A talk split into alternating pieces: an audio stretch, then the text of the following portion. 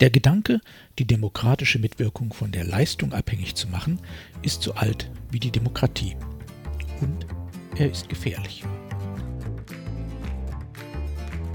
Mein Name ist Jörg Sommer und dies ist Demokratie Plus, der wöchentliche Podcast zur politischen Teilhabe. Jeden Donnerstag erscheint ein neuer kostenloser Newsletter. Am folgenden Sonntag gibt es den Text dann als Podcast.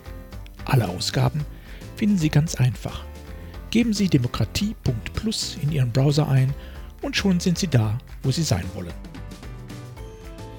Nun aber zu unserem heutigen Thema.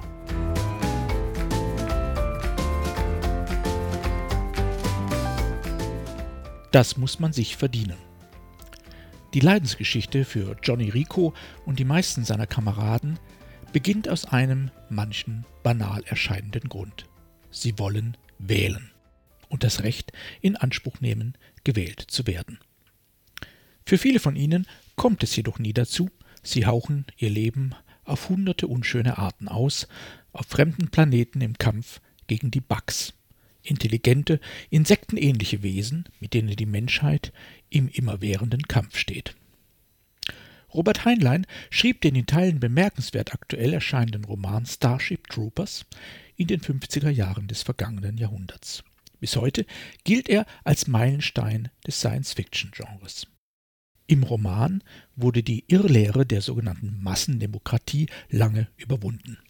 Stabilität sichert nun vor allem ein Prinzip, das aktive und passive Wahlrecht erlangt nur, wer es sich zuvor als Soldat verdient hat. So bleibt das System stabil und der Kriegsdienst attraktiv. Tatsächlich ist die Idee, dass demokratische Rechte erst verdient werden müssen, ebenso alt wie die Demokratie selbst.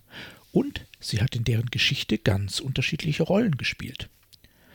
Als im damaligen Preußen das Dreiklassenwahlrecht eingeführt wurde, war dies eine unmittelbare Reaktion auf die bürgerliche Revolution von 1848. Es galt als ungeheuer progressiv, wurde von Konservativen zunächst entschieden abgelehnt als verwerfliche Gleichmacherei.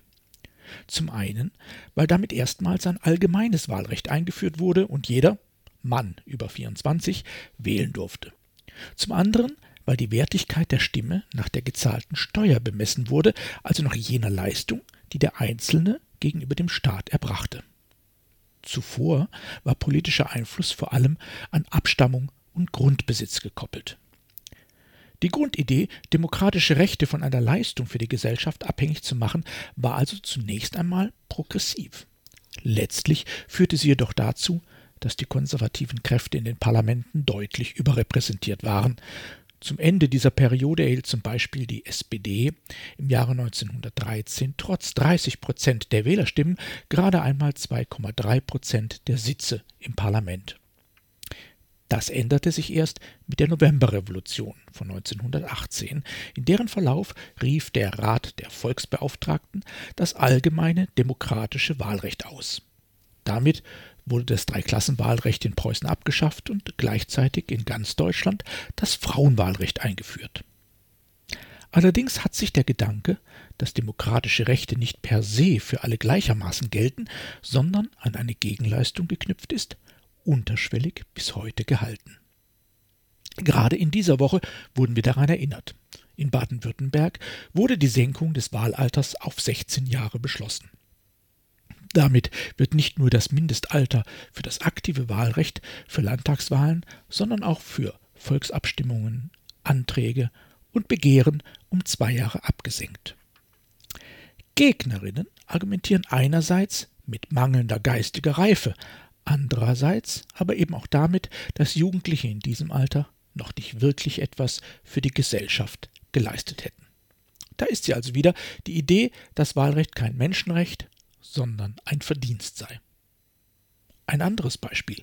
In der Europäischen Union dürfen alle EU-Bürgerinnen und Bürger an den Kommunalwahlen ihres Hauptwohnsitzes teilnehmen, unabhängig davon, in welchem Mitgliedsstaat er sich befindet.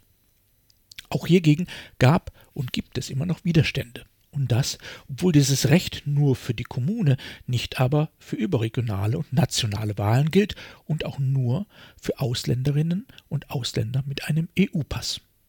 Geflüchtete, Migranten, Selbst hier dauerhaft lebende, hochbezahlte ausländische Fachkräfte haben kein Wahlrecht. In vielen Städten Deutschlands sind so letztlich bis heute nur rund 60 Prozent der Einwohner wahlberechtigt. Annähernd die Hälfte der Menschen, die politische Belange betreffen, dürfen nicht wählen. Doch wer nicht wählen darf, darf doch immerhin seine Meinung sagen. Darf er oder sie. Doch zugleich erleben wir natürlich in vielen Debatten immer wieder Ungleichgewichte. Oft subtil, weil verdienten Mitgliedern, Mandatsträgern, Bürgerinnen eher zugehört und geglaubt wird. Manchmal explizit, wenn es heißt, was will der junge Schnösel, der soll erst mal was leisten. Ganz besonders explizit wird das dann in den sozialen Medien, wenn es um die Schulstreiks, zum Beispiel der Fridays for Future Bewegung geht, da prasseln die Leistungsargumente im Sekundentakt auf die jungen Menschen nieder. Ein freiwilliger oder eingeforderter Respekt vor der Lebensleistung, zumeist älterer und oder erfolgreicher Menschen, ist ebenso verständlich wie begründbar. Er ist aber, und darum geht es in diesem Zusammenhang, in demokratischen Prozessen kritisch zu betrachten. Denn das Wesen von Demokratie ist Diskurs. Das Wesen von Diskurs ist aber der Austausch von Argumenten. Und da ist Respekt fehl am Platz. Jede, jeder hat nicht nur ein Recht darauf gehört zu werden, sondern auch darauf, dass seine oder ihre Argumente auch erwogen werden. In demokratischen Diskursen, und das heißt zum Beispiel auch in allen Formen von Beteiligungsprozessen, darf es nicht um Alter, Orden, Einkommen, Bildung, Geschlecht, Religion, Sprachkompetenz oder ausstellende Passbehörde gehen. Und das nicht nur aus Gründen der Gleichberechtigung, sondern auch aus Gründen der Qualität. Denn nicht immer sind die Argumente der Verdienten die besseren. Und es gibt noch einen dritten Grund, aus dem wir gut beraten sind, Verdienst und Argument zu trennen. Das Dreiklassenwahlrecht hat, wie wir gesehen haben, konservative Parteien bevorzugt und damit Wandel gebremst.